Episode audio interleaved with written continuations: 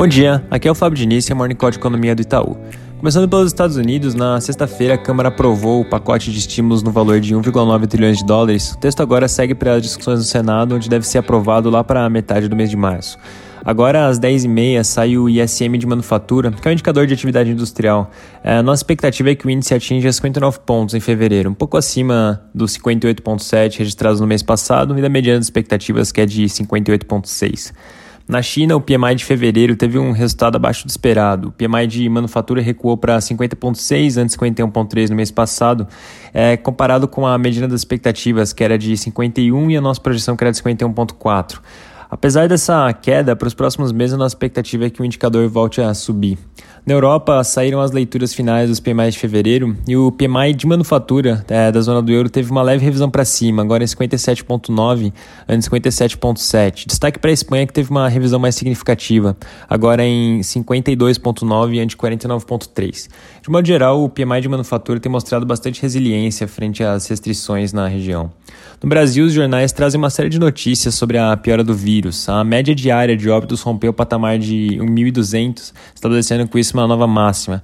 Além disso, o número de hospitalizações também segue em alta. A cidade de São Paulo, por exemplo, está com uma taxa de ocupação de 76%, já acima do limite de 75%, que é o necessário para mudar para a fase vermelha.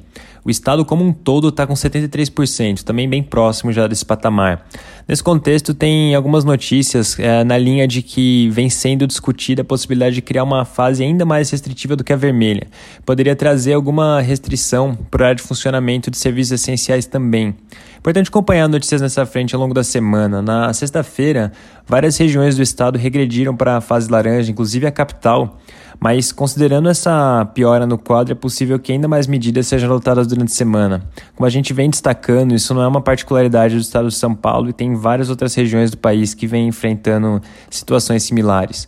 Isso acaba se relacionando bastante com outra grande discussão da semana, que é a questão da renovação do auxílio e da PEC emergencial.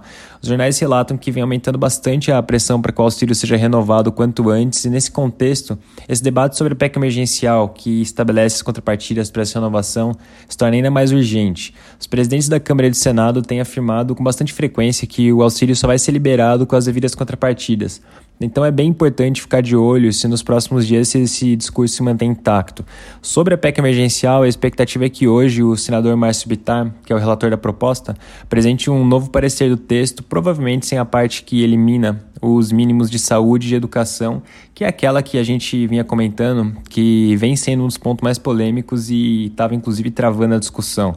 A expectativa é que amanhã tenha uma primeira sessão para discutir o texto e que na quarta-feira ocorra a votação. Muito importante verificar como cada ponto desse cronograma vai se confirmando, porque sempre existe risco de atraso. Na agenda da semana, destaque para a divulgação do PIB do quarto trimestre na quarta-feira e para a produção industrial de janeiro na sexta. Para finalizar, como toda segunda-feira, hoje tem episódio novo do Itaú Views. Para quem não conhece, esse é um podcast que a gente discute semanalmente alguns temas importantes. Dessa semana é sobre Petrobras e acontecimentos da semana passada. Vale a pena conferir na nossa página do Spotify. É isso por hoje, um bom dia e uma boa semana.